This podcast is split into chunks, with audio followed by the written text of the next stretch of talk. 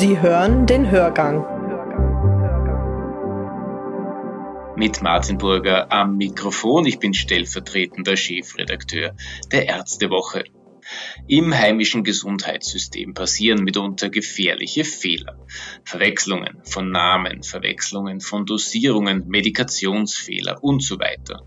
Was wenige wissen, diese Fehler werden nicht unter den Teppich gekehrt oder abgelegt, sondern in das Berichts- und Lernsystem CS Medical eingegeben und dort weiter untersucht. Um diese Aufarbeitung öffentlich zu machen, beginnt in der Zeitschrift Ärztewoche demnächst eine neue Rubrik, der Fehler des Monats. Es geht also um den ärztlichen Umgang mit den eigenen Fehlgriffen und Mängeln. Dazu habe ich den Präsidenten von Sears Medical, Dr. Arthur Wechselberger, zum Interview gebeten. Das muss man auch sagen. Also Murphy's Law was passieren kann, wird auch einmal passieren. Mhm. Ich glaube, das ist so. Aber unsere Aufgabe ist eben zu wissen, welche Fehler können passieren. Das ist einmal der erste Schritt, dass ich einmal weiß, was passieren kann alles. Und dann eben, dass ich neben dieser Awareness für die Fehler, die passieren können, dann Vermeidungsstrategien anbiete. Herr Dr. Wechselberger, was war die ursprüngliche Motivation, CS Medical zu starten und wie hat die Ärzteschaft reagiert? Naja, ich habe die freudige Aufgabe gehabt, an einem 1. April 2009, damals in meiner Funktion als Referent für Qualitätsfragen, den Beschlussantrag im Vorstand der Ärztekammer zu stellen, dass wir so ein Fehlermelde- und Lernsystem haben wollen. Es hat damals schon ein paar Beispiele in Deutschland gegeben. Jeder Fehler zählt zum Beispiel. Und es war ein paar Jahre vorher, so um die Jahrtausendwende, ist das Buch erschienen, To Err is Human, dieser amerikanische Report, der gezeigt hat, wie viele Fehler es im Gesundheitssystem gibt, wie fehleranfällig das System ist, äh, ich meine natürlich schon bezogen in der Relation auf die Menge der dort versorgten Personen. Und dass auch die Todesraten, zum Beispiel die Verkehrstoten eines Landes bei Weitem übersteigen. Und das war Anlass für uns in der österreichischen Ärztekammer zu sagen, da wollen wir auch ein System implementieren. Und die österreichische Ärztekammer hat dann den Beschluss gefasst, a, dass wir so etwas in die Wege leiten. B, dass die Finanzierung von der österreichischen Ärztekammer übernommen wird. Und das macht sie bis heute. Und C, dass die Ökomed, also unsere Qualitätsgesellschaft, den operativen Teil macht. Wir haben dann Partner gesucht und die Partner haben wir gefunden im Bundesinstitut für Qualität im Gesundheitswesen und im Gesundheitsministerium. Gesundheitsminister Stöger war bereit, da mitzumachen. Und dann ist äh, die Voraussetzung war, dass es auch entsprechend evaluiert wird. Die Evaluierung ist durch das Bundesinstitut für Qualität im Gesundheitswesen erfolgt, ungefähr ein Jahr später. Und mit November 2009 sind wir dann gestartet und ins Netz gegangen. Hat sich das ZIRS-System genau so etabliert, wie Sie sich das ursprünglich vorgestellt haben? Ich würde sagen, ja. Es ist, glaube ich, zu einer deutlichen Bewusstseinsverbesserung durch dieses System gekommen. Äh, man hat gesehen, dass das Thema eigentlich sehr gut aufgenommen wurde. Zuerst hat man immer so ein bisschen die Scheu gehabt, naja, was, was, was, was denkt man von einer Ärztekammer, die ein System implementiert, das Fehler im Gesundheitswesen aufzeigt, die natürlich auch äh, zum Teil Ärztinnen und Ärzten unterlaufen. Aber ich glaube, der Gedanke, dass unsere Aufgabe es ist, eben ja, Menschen gesund zu machen, dass dieser Gedanke ein zutiefst ärztlicher ist und der sich auch wirklich so durchgesetzt hat und von den Ärzten auch akzeptiert wurde. Wir haben eigentlich in diesen zwölf Jahren, kann ich mich nie an größere Beschwerden aus der Ärzteschaft erinnern, dass wir so ein System machen. Das heißt, die Scheu vor allem im niedergelassenen Bereich vor dem Einbekennen von Fehlern, die war nicht so groß wie befürchtet. Genau so ist es. Die Scheu ist nicht so groß wie anfangs befürchtet. Es war für uns einmal ein Lernprozess und es ist natürlich auch ein Lernprozess für die Gesellschaft, vor allem für die Teile in der Gesellschaft, die immer ein bisschen kritisch auf die Ärzteschaft blicken, dass sie gesehen haben, naja, die wollen ja aufzeigen. Äh, nur eins muss man sagen, was wir natürlich gleich von vornherein auch gefordert haben und auch ganz konsequent umsetzen. Das ist, dass das eben ohne Blame and Shame geschehen muss. Das heißt, wir suchen nicht jemanden, um ihn an den Pranger zu stellen, sondern wir suchen Fehler, um aus den Fehlern zu lernen. Wir suchen den Austausch über Fehler, aber ganz besonders über beinahe Fehler.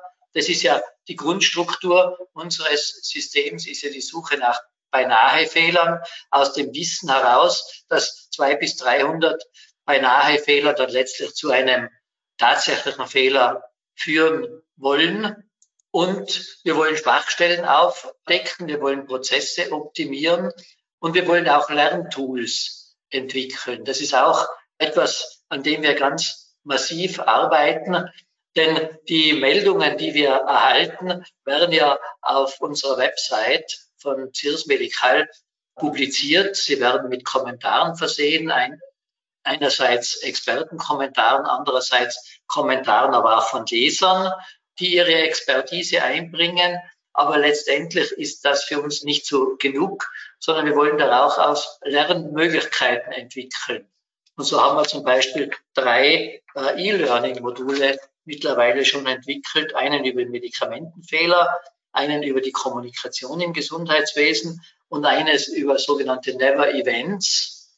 Das ist, glaube ich, so ein, ein neuer Trend, eher schon in die Zukunft schauend, um eben den Ärztinnen und Ärzten kurz und bündig äh, Möglichkeiten in die Hand zu geben, ohne sich jetzt durch die Website durchklicken zu müssen und Einzelfälle zu studieren, sondern ihnen so die Möglichkeit zu geben, dass sie kurz und bündig über, unter Überbegriffen zusammengefasste Problemfelder finden und dort auch Lösungsansätze dann übernehmen können.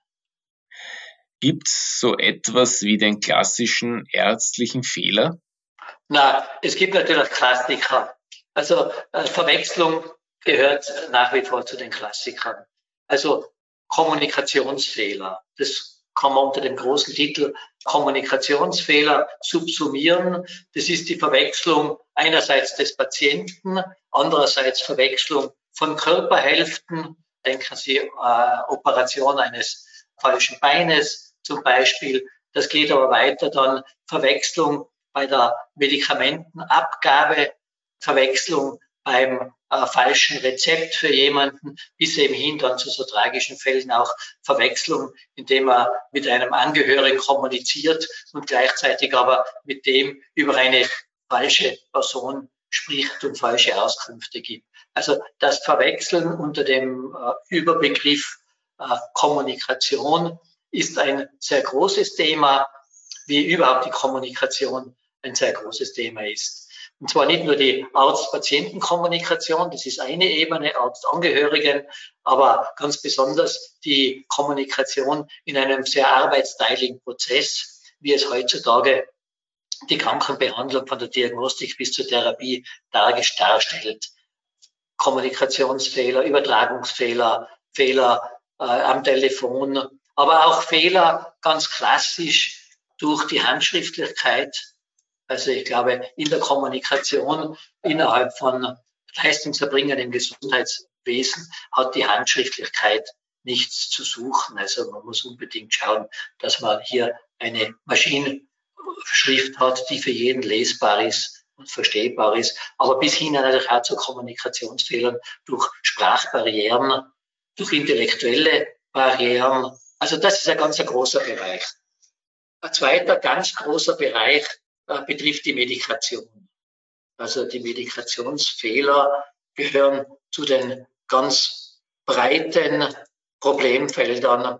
Auch da wieder Verwechslung von Medikamenten, gleich ausschauend, gleich klingend im Namen, dann Dosierungsfehler, Abgabe an die falsche Person, Kontraindikationen, wobei ich den Eindruck habe, dass das eigentlich der, der, der geringere Teil ist. Also das, was im Handeln gemacht wird, das scheint jetzt nicht so groß als Fehler auf, aber sehr häufig ist eben, dass eine Ampulle gleich ausschaut, obwohl sie wesentlich höhere Dosis drinnen hat, dass sie in der Situation des Handelns und das muss jetzt nicht nur unter Notfallsanitäter und der Notfall Notarzt sein, sondern auch sonst einfach auch im stationären Bereich oder im Ordinationsbereich, dass sie dann dazu führt, dass man äh, sie verwechselt. Also Looks alike oder der Name des Medikamentes Sounds alike. Also das sind so Klassiker. Bis hin natürlich auch zur falschen Einnahme durch den Patienten. So Dinge, die uns geläufig sind. Nehmen Sie das Medikament dreimal täglich. Nehmen Sie dreimal eine. Der Patient weiß nicht, was gemeint ist, oft mit dreimal eine. Also es sind ganz banale Dinge oft, die dann zur Katastrophe führen können. Wie hoch ist Ihrer Meinung nach die Zahl der Todesfälle aufgrund vermeidbarer Fehler? Für Deutschland habe ich vor kurzem eine Schätzung der Charité gelesen, die von 40.000 Toten spricht wir haben keine Zahlen. Ich meine, das ist ja auch so etwas gewesen, als wir in diesen Bericht The Earth is Human zum ersten Mal gelesen haben, was mir ist sogar und einigen, die das auch gemacht haben, die haben da so geglaubt, naja, das ist Amerika. Das wird bei uns nicht so sein. Aber je mehr man sich mit der Materie beschäftigt hat, desto mehr kommt man drauf, dass es natürlich Analogien in Europa gibt, vielleicht in anderen Bereichen, aber vom Grundsätzlichen her äh, natürlich. Ich kann jetzt zu den Zahlen nichts sagen, weil wir in Österreich eben keine Zahlen dazu haben, keine Daten dazu haben. Aber es ist sicherlich eine, wenn, wenn die deutsche Zahl stimmen sollte, dann ist es eine, eine gewaltige Zahl. Und selbst wenn man das berühmte 10 Prozent Rechenbeispiel nimmt, äh, von 80 Millionen auf 8 Millionen so ungefähr, dann wäre es auch für Österreich sehr, sehr viel. Es sind diese sogenannten Never Events. Das kommt auch von Amerika her, USA, Kanada und dann ist jetzt schon in der, wird es in der Schweiz und in Deutschland wird schon diskutiert. Das wäre nämlich der Versuch, Fehler zu eruieren, die zu schwersten Schädigungen oder Tod führen. Und zwar bei den Never Events gehört noch dazu in der Definition, obwohl es Standards gäbe, um diese Schäden zu vermeiden. Also das wäre dann so die, die Aussage, es gibt ganz klare schwerste Gefahrenpotenziale, für die es Sicherheitsstandards gibt, um eben diese schwere Folgen die in weiten Bereichen mit dem Tod verbunden sind, zu vermeiden. Und dies subsumiert man unter, diese, unter dem Titel Never Events. Und die haben die Amerikaner, ich glaube, in 27 Gruppen eingeteilt. Und äh, nach diesen Gruppenzuordnungen werden dann diese Meldungen eben gesammelt. Äh, dazu braucht man aber, glaube ich, nicht also ein Fehlermeldesystem, wie wir es haben, sondern man müsste hier wahrscheinlich eine institutionelle Verpflichtung zur Meldung solcher Ereignisse machen. Dann, glaube ich, kann man da wirklich dann sagen, was sind äh, die, die Zahlen. Solange man sich da nur auf Schätzungen äh, verlegt, ist es natürlich, ja, Sie wissen, wenn man ein paar andere Ansätze macht bei einer Schätzung, kommt ein vollkommen anderes Ergebnis mhm. heraus. Ganz egal, nach oben oder nach unten. Das ist immer sehr schwierig. Wie hoch ist der Anteil der Whistleblower bei den Fehlermeldungen? Ja, ja. Also ich meine, der Grundgedanke wäre natürlich, dass jemand, dem im Idealfall nur ein beinahe Fehler passiert, so unter dem Motto, ups, na Gott sei Dank habe ich noch oder Gott sei Dank hat die Kollegin oder und damit ist ein Fehler vermieden worden. Und wenn man dann glaubt, das ist eigentlich eine sehr klassische Situation für einen Gesundheitsbetrieb, dann sollte man das eingehen. Das wäre eigentlich der Idealfall. Das Zweite ist, wenn ein Fehler passiert ist, dann sollte dieser Fehler in der Einrichtung, wo er passiert ist, diskutiert werden. Es sollten Vermeidungsmaßnahmen erarbeitet werden und dann sollte das eingegeben werden. Das wäre dann das Zweite, dass man also dann, wenn schon etwas passiert ist, auch die Diskussion dazu einbringen kann, das Ergebnis und vor allem den Vorschlag, um diesen Fehler zu vermeiden. Der Vorschlag sollte immer dabei sein. Das wäre natürlich der Idealfall, weil dann kann es sein, dass wenn der Vorschlag schon so schlüssig ist und gut durchdacht, dass wir das einfach ins Netz stellen können. Oder wenn es Fragen noch offen ist, der medizinische Experte, den wir beiziehen, dann schon auf, diese, auf diesen Vorschlag eingehen kann und sagen kann, ja, das mag gut gehen für eine Ordination, aber in einer größeren Einrichtung eines Krankenhauses, da würden wir noch das, das und das vorschlagen oder so ähnlich. Das Zweite ist aber, dass auch beobachtete Fälle eingegeben werden sollen. Wenn Sie das als Whistleblower jetzt bezeichnen würden, äh, von einem Dritten. Es hat ja äh, für, für keine direkte Konsequenz, weil wir ja die Fälle so anonymisieren, wenn sie nicht schon anonym eingegeben werden, dass äh, niemals ein Rückschluss auf die Einrichtung oder gar auf die Person gemacht werden kann. Aber das ist auch, weil wir sind davon ausgegangen, dass ja eben man ja auch Dinge beobachtet, die sicherheitsrelevant sind und gefahrenrelevant sind. Und äh, diese Beobachtung, dass es eben auch Dritte gibt, hat uns auch dann veranlasst, ab 2017, glaube ich, war das, dann das System generell freizuschalten. Auch für nicht berufstätige im Gesundheitswesen. Vorher war es, der Grundkonzept war, für alle, die im Gesundheitswesen tätig sind, denen, denen selbst beinahe etwas passiert oder gar etwas passiert, dann die, die etwas beobachten oder erfahren und dann die dritte Gruppe, wenn jemand äh, zum Beispiel im Wartezimmer sitzt und stundenlang vor dem Betrieb zuschaut und dem dann etwas auffällt, was zu Gefahrensituationen führen könnte. Und sind wir der Meinung, warum sollte der das nicht auch melden? Und auch ein Patient hat ja seine Expertise in dem, was er erfährt. Und wenn ihm etwas auffällt, soll er es auch melden. Deswegen haben wir ein sehr freies System, ein bisschen anders als wie manche andere CIRS-Meldesysteme, die nach wie vor auf Gesundheitsberufe und deren Angehörigen konzentriert sind bildet CIRS die Wirklichkeit im Spital, in der Praxis einigermaßen ab? Ich glaube, es bildet das System sehr gut ab. Also es fiele mir jetzt nicht auf, dass manche Dinge einfach eingegeben werden, weil sie so häufig sind. Das glaube ich nicht. Ich meine, es, es ist natürlich im Fehlerpotenzial mancher Eingaben gibt es natürlich schon Unterschiede. Aber das ist immer die Frage der, der Betrachtung. Ich meine, wenn jemand eingibt, äh, ein Rettungssanitäter, dass die Krankentrage beinahe zusammengeklappt wäre, weil irgendein Sicherheitsbolzen gebrochen ist und das eine Schwachstelle ist. So glaube ich, ist es eine legitime Eingabe, denn viele verwenden so eine Trage und wenn hier wirklich eine Schwachstelle ist, eine technische, dann gehört das kommuniziert und auch die Möglichkeit geboten, das zu ändern. Also es gibt solche Dinge, die vielleicht jetzt vom Behandlungsgeschehen eher ein bisschen weg sind, aber alle anderen Dinge, die eingegeben werden, haben eigentlich schon alle eine durchwegs eine Relevanz.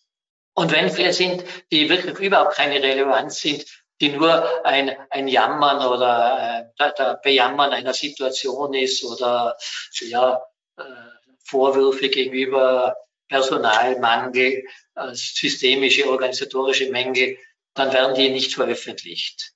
Wir haben ein, ein, ein Gremium, das vorher anschaut, sich die Fälle anschaut nach Relevanz, dann auch nach Konkretheit der Darstellung. Das ist ja für uns ganz wichtig und auch für die Experten, die das begutachten sollen, dass die Situation gut dargestellt ist. Und wenn der Fall dann abgeschlossen ist bei uns intern, dann kommt er zum Bundesinstitut für Qualität im Gesundheitswesen, das dann die Freischaltung freigibt.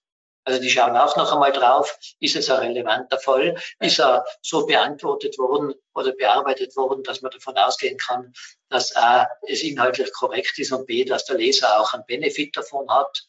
Und dann wird es freigegeben und ins Netz gestellt. wird heute weniger unter den Teppich gekehrt als noch zu Beginn der CIRS-Initiative? Na, das ist jetzt schwer zu sagen, weil natürlich hat die Zahl der Einträge zugenommen.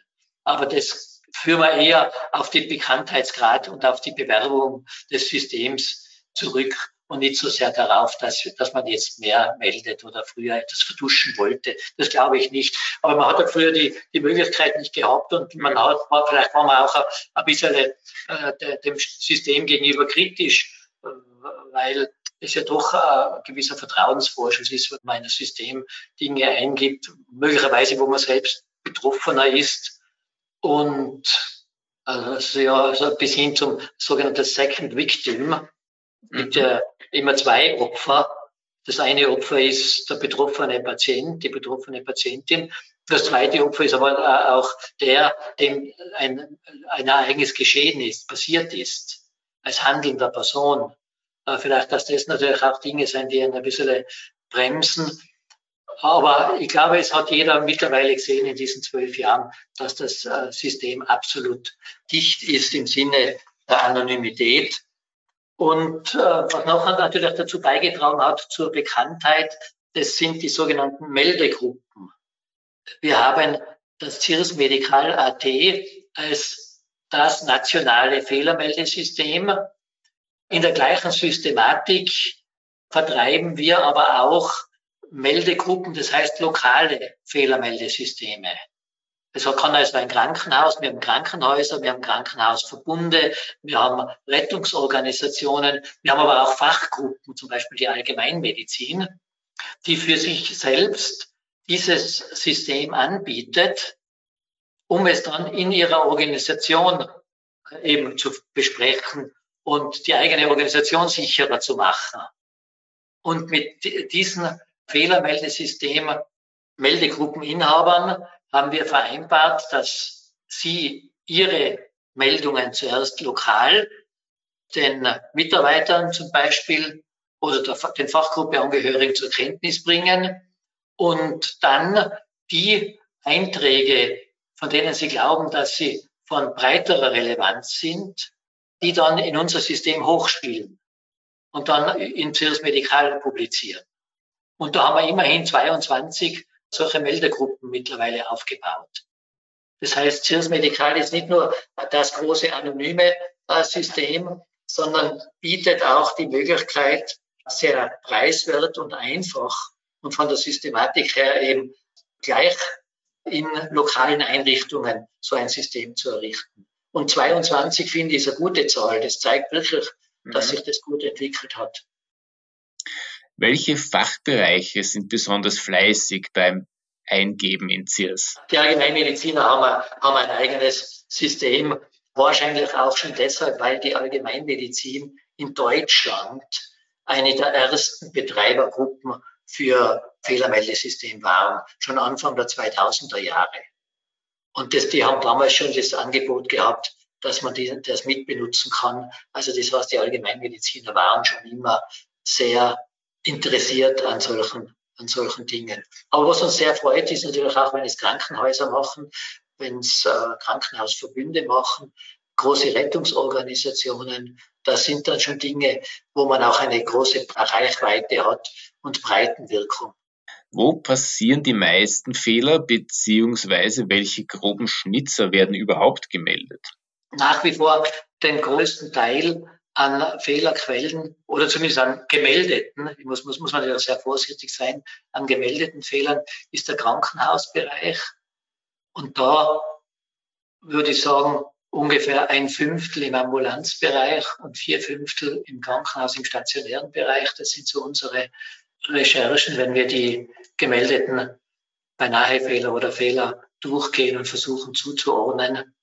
Dann die Ordinationen und dann halt andere Bereiche. Bei den anderen Bereichen sind es sehr Krankentransporte zum Beispiel, bieten schon auch eine große Möglichkeit. Apotheken, auch da gibt es Fehlerquellen. Also alles, was halt dann außerhalb ist oder, oder andere niedergelassene Leistungserbringer.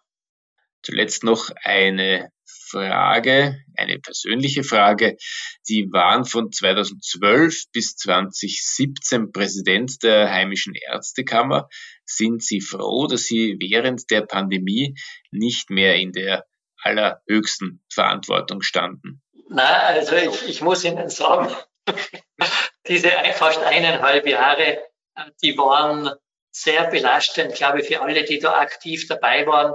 Und wenn ich mir denke, allein die Wegstrecke Innsbruck-Wien mit den Einschränkungen der Mobilität und eben der Aufgabenstellung, da bin ich froh, dass mhm. dieser Kelch an mir vorbeigegangen ist. Sie hörten ein Interview über die Fehlerkultur in der Medizin mit dem Tiroler Ärztekammer Präsidenten und Präsidenten von CIRS Medical Dr. Arthur Wechselberger. Martin Burger freut sich auf ein Wiederhören im Hörgang und wünscht bis dahin alles Gute.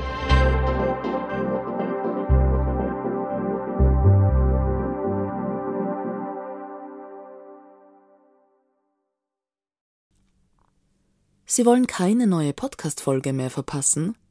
Dann abonnieren Sie am besten gleich unseren Newsletter. Den Link zur Anmeldung finden Sie in der Folgenbeschreibung.